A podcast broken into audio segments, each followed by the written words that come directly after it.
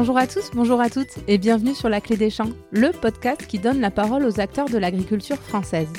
Je suis Louise Lespard et j'ai hâte de vous amener avec moi dans cette aventure.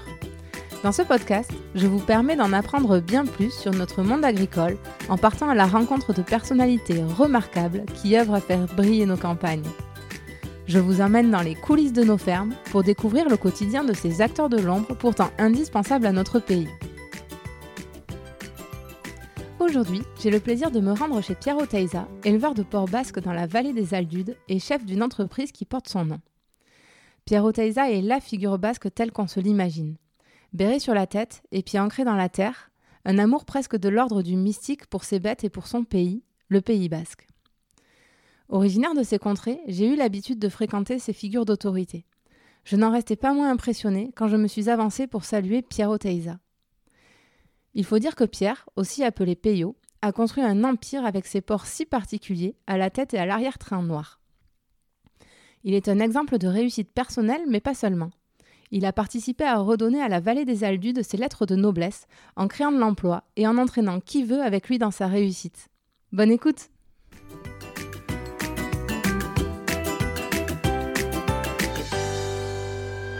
Bonjour Pierre Agour, bonjour, ça va? Oui, très bien, merci et toi Ça va bien, bien. Merci beaucoup euh, de m'accueillir euh, chez toi aux Aldudes. Est-ce que pour démarrer, tu pourrais te présenter, nous expliquer où c'est qu'on est actuellement? Oui, alors euh, Pierre Oteiza, on est dans la vallée des Aldudes, on est à 15 km de Saint-Étienne de Baïgoury et on est au pied de Roncevaux, la vallée des Aldudes qui, démarre à Saint-Étienne de Baïgoury, trois villages, Panca, Aldudes du Repel et au fond de la vallée, le pays de Caen, territoire espagnol, les habitants français. Voilà, on est à 40 km de Pampelune, 80 de Bayonne. Parfait, il manque que les coordonnées GPS et on est au top. Et là, est-ce que tu pourrais nous dire aussi en compagnie de qui on est? Parce que c'est la première fois que je suis dans un lieu aussi original pour enregistrer. Voilà, voilà, c'est vrai qu'on est entouré de porcs basques, les petits cochons noirs et blancs qui sont euh, élevés à, en liberté, oui, on peut dire, puisque c'est des porcs là qui ont 10 semaines et ils sont au sevrage. On les a séparés de leur maman il y a 4, 4 semaines maintenant. Et là, ils vont partir dans un parc d'engraissement. Et puisque c'est des porcs qui sont élevés 14-15 mois, voilà, et ils font entre 140 180 kilos. Ils sont vraiment dans un cadre exceptionnel puisque je mettrai des photos sur les réseaux sociaux, mais là on est vraiment en plein cœur du Pays Basque et dans la vallée, euh, ils, sont, ils ont l'air heureux. Oui, c'est vrai que heureux, ils sont heureux.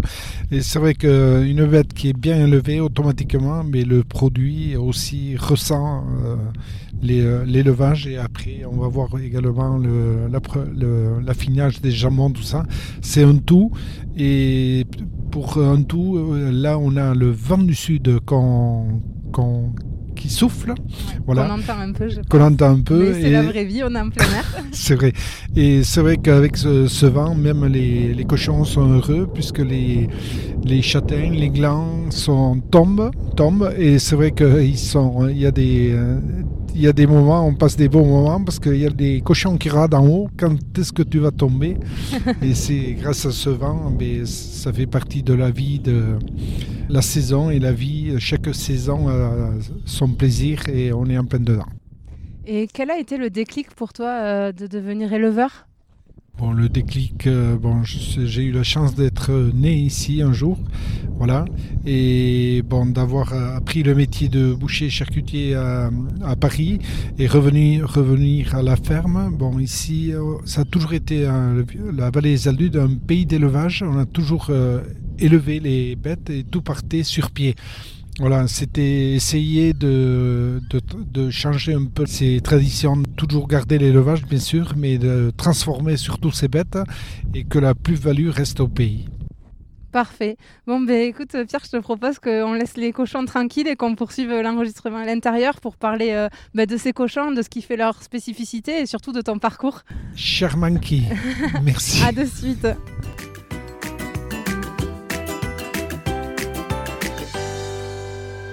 Bon, Pierre, nous voilà revenus euh, au calme à l'intérieur.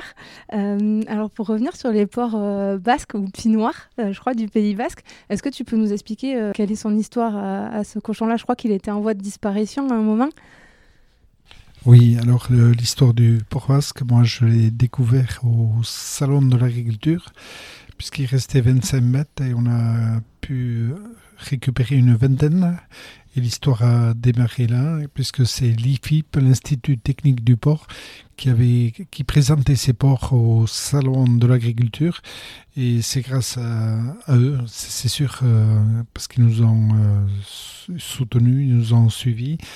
C'est grâce à eux qu'on a pu sauver la, race. On a fait la première association d'éleveurs de port basque ici avec dix voisins et l'histoire a démarré là. Et qu'est-ce qui t'a plu dans ces porcs? Parce que je crois que à ta ferme, vous faisiez des brebis, des vaches aussi. Et pourquoi ce porc-là au salon de l'agriculture, tout d'un coup, euh, ça te fait tilt? Oui, bon, c'est sûrement parce qu'il s'appelait porc basque, un cochon noir et blanc que je n'avais jamais vu au Pays basque. Et bon, je me disais, il, serait, il sera mieux au Pays basque qu'au salon de l'agriculture. Et voilà, l'histoire a démarré comme ça. Et puis finalement, le cochon, c'est un peu l'animal représentatif de la convivialité, non? Que ce soit à l'époque dans les fermes, c'était une vraie fête euh, de tuer le cochon. Euh, et puis même entre amis, euh, à l'apéro, c'est des plans de charcuterie qu'on partage. Oui, c'est vrai qu'au Pays Basque, comme par toute région de France, je pense, le porc a sa place. Oui, et ici, c'est vrai qu'on a, des produits typiques qui ont toujours existé au, au Pays Basque, entre le jambon, les des plats cuisinés à base de, de porc, des recettes de pâté, de chichon. C'est vrai que tous les jours, on utilisait un, plat du, du, bon cochon qu'on a élevé. Et tu peux nous raconter euh, les grandes étapes de la vie de, de tes cochons à toi? Les grandes étapes de la vie, oui. et de la mort aussi, parce qu'il faut qu'on le mange. Oui, bon, aujourd'hui, on a eu une AOP depuis trois ans et c'est vrai que ça a été une belle étape puisque le Port Basque aujourd'hui on est 89 éleveurs, on est 25 producteurs fermiers, 5 artisans à travailler le, le port basque dont le, on a la viande fraîche quintoa et le jambon quintoa qui sont issus de ce port basque voilà, le cahier des aujourd'hui, on met bon, la race est identifiée, bien sûr, tel père, telle mère, on connaît tous les sujets. Et on les élève à 25 porcs à l'hectare avec une alimentation maïs-orge céréales de la zone, puisque la zone est tout le Pays Basque. On a 69 pays dans le Béarn et 4, 5 dans les Landes, voilà, autour de Guiche quatre scientifiques qui avaient travaillé pendant quatre ans pour identifier la zone. Les bêtes sont abattues entre 14 et 15 mois. Et après, le, le jambon est affiné jusqu'à 22 mois, salé au sel de Salis, avec euh, du piment d'Espelette, un peu d'ail, et ça fait partie du, du bon jambon quintois. Bon. Après, c'est vrai qu'avec euh, ce quintois, on a pris le cahier des charges du jambon de Bayonne, puisque le jambon de, Bayonne avait fait un travail autour du, du, jambon qui était, qui était du porc blanc, et, euh, et ensuite le sel était, on avait Bayonne et Salis avec des épices et tout le cahier des charges qui était déjà monté, ben on a réinventé puisque le, le travail était fait. Et nous, c'est, on est venu avec notre race, le temps, et oui, la race, le temps et le cahier des charges, le, le plein air qui, qui a fait le, de ce produit le quintois. Et c'était important d'avoir l'appellation d'origine contrôlée quintois pour valoriser euh, votre savoir-faire? Oui, je pense qu'au Pays Basque, on a la chance d'avoir ces quatrième et cinquième AOP puisque le premier AOP, c'est l'Irouligui, le vin rouge, rosé, blanc. Aujourd'hui, on a, je pense, une 15, une 15 vingtaine de producteurs qui, enfin, des particuliers, plus la cave, bien sûr, hein, voilà, qui, qui travaillent 200, 250 hectares, qui travaillent autour du, de l'Irouligui, qui, qui est devenue une belle production où on se régale aussi bien en rouge, en blanc. On a le l'Osso Irati qui a 40 ans, l'Irouligui 50 ans. Voilà, l'osso hiératique qui a marqué le, Pays Basque, le Béarn, oui, bien sûr. Et on a le piment d'Espelette qui, qui aujourd'hui le fleuron de. Je pense que dans le monde, il n'y a pas un pays où, où, un chef ne travaille pas des recettes à base de piment d'Espelette et le quintois qui est venu euh, en viande fraîche plus le jambon, quatrième et cinquième AOP du Pays Basque. Pour revenir sur ton parcours, tu es parti de rien. Tu étais ici avec un CAP boucherie. Aujourd'hui, tu as une vraie entreprise, on en reparlera, au nom de Pierre Oteiza, euh, qui a 50 salariés, je crois. Tu, pourrais nous raconter un peu ton parcours et comment tu as construit tout ça? Oui, bon, le parcours, il a été comme euh, tout le monde.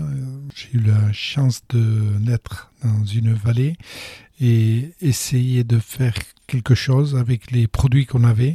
Et c'est vrai qu'on a, si on, a, on est arrivé à faire euh, ce beau travail, oui, c'est grâce aux, aux personnes qu'on a, eu, qu'on a pu rencontrer, des personnes qui nous ont fait confiance. Et c'est vrai que monter des, une entreprise, monter des filières, il faut, c'est d'histoires de rencontres, des paliers qu'il faut passer. Et pour passer des paliers, ben, c'est des rencontres, des personnes qui nous ont aidés à chaque fois à franchir ces paliers. C'est vrai que je le dis souvent, je le pense, et c'est vrai qu'on n'ira jamais à merci, merci à toutes ces personnes qui nous ont aidés à, à franchir ces, ces paliers. Et aujourd'hui, tu as 50 salariés, 10 boutiques, je crois, partout en France, dont deux à Paris, c'est ça? Oui, oui, on a, on a une dizaine de boutiques, on est 70 salariés bon, à la maison. Ici, dans le, on a un séjour avec 10 salariés. On touche à peu près 250 familles, bon, c'est-à-dire euh, on a les élevages, les éleveurs, on a les salariés et on a les personnes qui qui travaillent leurs produits, et, euh, les produits qu'on commercialise comme le fromage, euh, les truites de banca, les, les vins d'Iroulegui. Et c'est vrai que tout ça, c'est aujourd'hui, commercialement, c'est devenu une belle famille et que par rapport aux chefs, par rapport aux épiceries fines qu'on travaille à, travers le monde, ça plaît beaucoup puisque à l'export, on travaille avec 25 pays, dont le premier pays est le Japon. Oui, euh, je crois que vous êtes à nouer de, des liens forts avec ce pays-là. Comment ça s'est fait euh, je veux dire, de passer de la vallée des Aldudes au Japon. Euh, comment t'en es arrivé là? Qui c'est que tu as rencontré sur ton chemin pour faire ça? Oui, c'est vrai que là aussi, c'est toujours des rencontres, oui, puisque le premier, la première rencontre avec le Japon, ça a été grâce à l'INRA, puisque quand on a démarré ce projet, l'INRA s'est intéressé à la viande de, de, de porc basque, qui n'était pas Quinto à l'époque encore. Ils ont eu une demande de, du Japon pour faire une dégustation de, de viande d'Europe c'est là où ils ont présenté le, le, port basque et le port basque était très très bien sorti. En goût, euh, ça leur a plu. Et on a eu des contacts par, le, par les Japonais pour, euh, pour voir si on était intéressé à, à expédier le, le.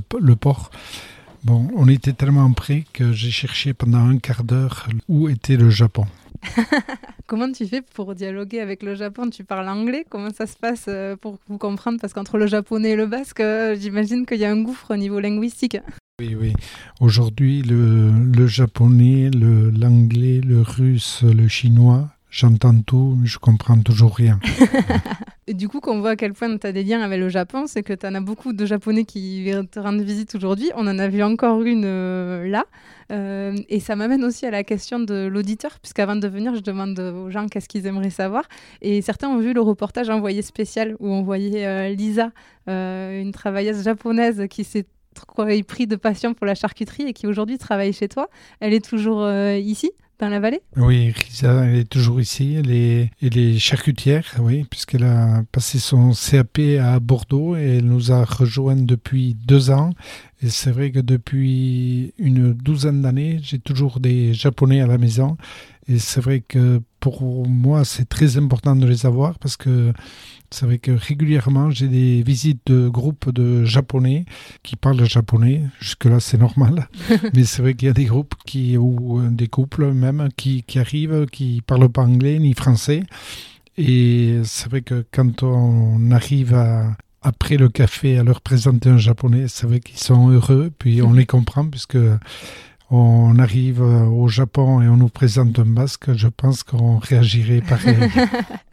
c'est clair, c'est Et justement, du coup, la crise du Covid, euh, ça, ça t'a pas trop impacté, euh, euh, notamment vis-à-vis de, ce lien avec l'étranger? Oui, c'est sûr qu'on a 30% de bloqués. Bon, on avait régulièrement, toutes les semaines, on expédie des produits et on a tous les 20 jours, on fait un bateau. Tout ça, c'est arrêté. Voilà, on a, c'est pas coupé complètement puisqu'on expédie toujours un peu, mais c'est sûr qu'il n'y a plus de volume et bon, pour nous, c'est très important.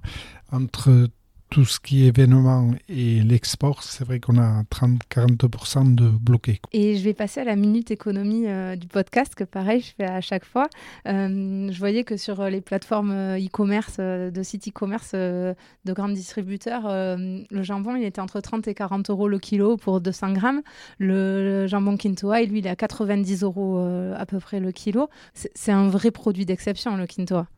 Oui, je pense que le, bon, le quintois, c'est un produit qui représente euh, une AOP, c'est une race, un terroir, des recettes et le produit. Si on veut, si on veut que des hommes vivent dans des territoires comme ça, de leur travail, mais c'est normal que le produit ait son prix. Mais aujourd'hui, je pense que le producteur, le client, pardon, qui goûte euh, ce quintois, il est content de le goûter. Après, c'est vrai que quand on le goûte une fois qu'on a fait une visite aux Aldudes, je pense que c'est plus facile à comprendre que quand on le goûte, euh, quand on l'a pris euh, dans une boutique à Saint-Michel ou à la rue Vignon. Mais c'est vrai que même les Japonais aujourd'hui qui, goûtent ce produit, ils sont, il y a un goût quand même. Quand on goûte un produit, on s'en souvient. Mais je pense que le prix, euh, ben on l'oublie.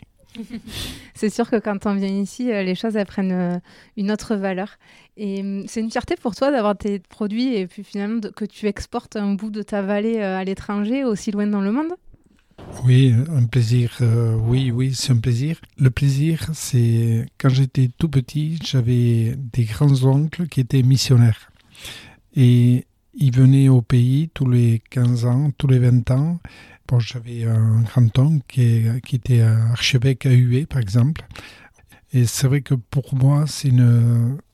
Je suis heureux, c'est personnel, parce que autrefois on était obligé d'aller à l'extérieur, aussi bien missionnaire ou, papa était parti berger par exemple.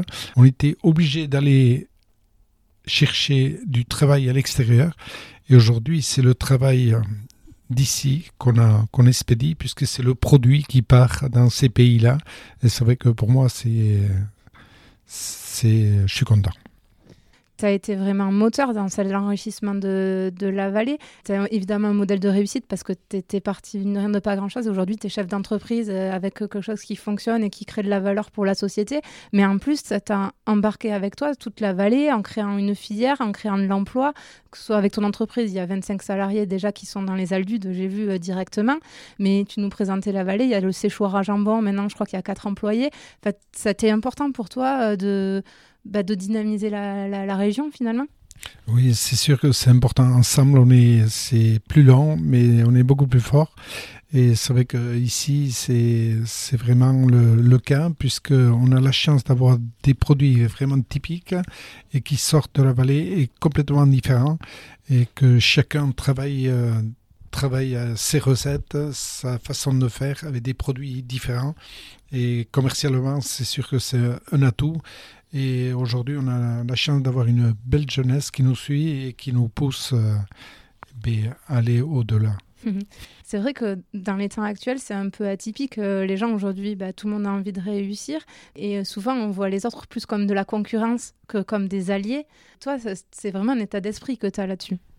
Oui, c'est sûr que moi, j'ai jamais eu de, de concurrence. J'ai toujours eu des collègues pour moi, ça, personne va me faire changer d'avis là-dessus. Après, celui qui veut travailler en collègue, je pense qu'on a tout à gagner. Celui qui veut travailler autrement, eh bien, chacun travaille euh, comme il peut, comme il veut. Mais je pense que se réunir, c'est quand même un atout pour tout le monde. Et ça, hier c'était ça, aujourd'hui et demain, je pense que au moins la vallée, il faut qu'elle reste comme ça, c'est important. La vallée des Aldudes, ça représente quoi pour toi? La vallée, c'est c'est la vallée qu'on aime, qu'on est là où on est né, là où on vit et là où je pense il y aura plein de projets qui vont encore fleurir. Tu peux nous raconter, là on est dans le séchoir à jambon, je trouve que c'est assez euh, révélateur de tout ce qui s'est passé, de ce travail euh, collectif. Tu peux nous raconter comment vous avez monté ça?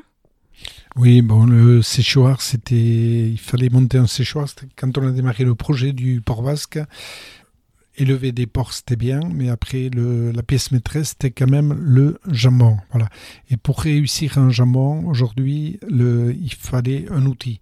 Un outil euh, pour qu'on puisse sortir un bon jambon pour euh, tout le monde. Si chacun avait commencé à faire son jambon, c'est sûr qu'on n'aurait jamais eu d'AOP. Hein. Et là, on a, on a pu, se, en se réunissant, on a, on a pu se créer cet outil qui, est quand même euh, performant et qui permet de sécher ce jambon comme autrefois, puisque jusqu'à 7 mois, le jambon il est contrôlé. Hein, comme on a vu des, pièces bon, salées au sel sec, et ensuite il est gardé 3 mois à 3 degrés, pour le on le chauffe à 25 degrés comme dans les cuisines autrefois, et après à 12 degrés pendant 4 mois, et à 7 mois on les graisse, et après ils sont lâchés à l'air. Bon, ici, s'il y a eu un nom de fait il y a des siècles, Jamon de Bayonne, c'est grâce au climat qu'on a ici. On a, on a l'humidité de la mer, on est à 40 km à vol d'oiseau, et on a le vent du sud qui, qui est à 1 km, qui souffle, qui nous souffle. On peut avoir, euh, on peut avoir euh, en plein hiver ou même en été, on peut avoir 20 euh, jours de pluie. C'est vrai qu'on on a un pays vert, on sait pourquoi. C'est ce que j'allais dire. Et par contre, on peut avoir quatre jours de vent du sud qui nous balaye tout ça et qui nous sèche justement le, ce jambon euh, naturellement. Et donc vous aviez monté ça à cinq associés et aujourd'hui tout le monde euh, peut profiter du soir, c'est-à-dire des restaurants, des particuliers. Euh. Puisqu'on a dépassé les 500 clients extérieurs. Voilà, on a 45 000 jambons qui sèchent. Et c'est vrai que c'est aujourd'hui c'est un, un, outil. C'était important de réussir cet outil puisque autour de cet outil aujourd'hui il y a plein d'autres choses. Puisque si on a fait ça avec le jambon, pourquoi on ne ferait pas ça avec autre chose? Et aujourd'hui on est dans une bonne dynamique. Ouais. Puisqu'aujourd'hui, maintenant, il y a 80 éleveurs, il y a le séchoir qui est dans la vallée, l'abattoir qui est à Saint-Jean-Pied-de-Port, euh, juste à côté. Euh, il y a vraiment une filière entière qui s'est structurée. Oui, oui, il y a la filière en porc, ensuite, bon, il y a la filière en agneau, il y a le, aujourd'hui, il y a des vaches aussi pérenniques qui est en cours de, de progression. c'est vrai qu'il y a des petites filières qui naissent et qui vont créer de la, de la vie. Les Aldudes, ça a été beaucoup médiatisé euh, ces derniers temps. Il y a eu quand même deux gros reportages, on en a parlé, des racines et des ailes euh, et Envoyé spécial où tu étais un des personnages euh, principaux. Pour toi, c'est plutôt une bonne chose ou ça peut être un danger pour la vallée d'être autant exposé?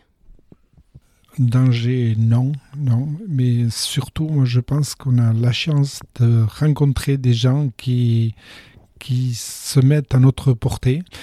je pense qu'avec les mêmes images, on peut faire euh, des sujets totalement différents. Et on a surtout eu la chance d'avoir des, des, professionnels qui sont venus euh, nous voir et qui ont su transmettre notre euh, façon de faire, notre façon de vivre et qui nous ont apporté peut-être, c'est vrai que au-delà des adultes, c'est sûr, mais qui nous ont, qui ont su transmettre des messages où on, est, on a du mal à, dire, à montrer par contre. C'est ce qu'on fait, c'est sûr, mais par contre, l'exprimer le faire passer les messages, c'est vrai qu'on a eu la chance d'avoir des super professionnels.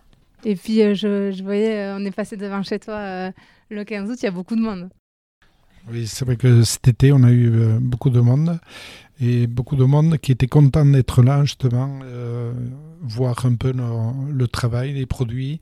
Et c'est vrai que c'est une bonne chose, puisque c'est vrai que si on veut vivre au pays de nos produits, eh bien, il faut que les produits soient connus et qu'on puisse, qu'on puisse les commercialiser à leur prix et, et qu'il y ait surtout un, retour. Quoi. Parce que mm. vendre une fois, c'est facile, mais que les, les personnes qui viennent ici s'en souviennent et qui nous commandent, et qui, ça c'est important. Oui, bien sûr. Bon, je vais passer aux questions de fin. La première, c'est qu'est-ce qui te rend vraiment fier à toi d'être euh, d'être éleveur? Non, fier. Euh, fier, j'aime pas trop ce mot. Je suis content, heureux de, du travail qui est fait, aussi bien en élevage. Et, une bête qui est bien élevée, automatiquement, il va porter du bonheur. Aussi bien le quand on va goûter ce, produit, automatiquement, ça va faire des heureux. Et je pense que rendre des gens heureux, je suis content. Et ma seconde, c'est est-ce que tu pourrais nous donner un truc qui nous permettrait d'étaler notre science au prochain repas entre amis quand euh, il y aura un plateau de charcuterie au milieu de la table? La science. Oui, alors euh, c'est sûr que si vous prenez un, plateau de la vallée des Aldudes, automatiquement vous aurez des petites salaisons, vous aurez les trois jambons, puisqu'on a le, vous avez le jambon blanc qui est cuit avec des, des, herbes sous vide, voilà, une bonne cuisson. Euh, vous avez le jambon de, Bayonne, le jambon des Aldudes, des Aldudes, qui sont des porcs celtiques, qui sont salés et qui sont euh, affinés 14, jusqu'à 14-18 mois. Et vous avez le quintois qui, qui, lui, est un porc ibérique qui est beaucoup plus puissant. Euh, déjà dans, le plateau, vous allez le reconnaître facilement parce qu'il a une, couleur rouge noire qui est différent. Tout ça, vous mettez des petits guenillas, des piments au vinaigre et la, la petite cerise au vinaigre avec un bon petit pâté au piment d'Espelette et on va pas oublier le petit fromage au soirati avec la petite confiture de cerise et c'est bon. Et si voilà, et s'il y a un tout petit peu de place, on va mettre un petit bout de gâteau basque. Impeccable. Donc ouais, la différence entre le jambon blanc qu'on a en supermarché et le jambon de Bayonne ou cru, c'est vraiment qu'il y en a un qui est cuit et l'autre euh, qui est séché.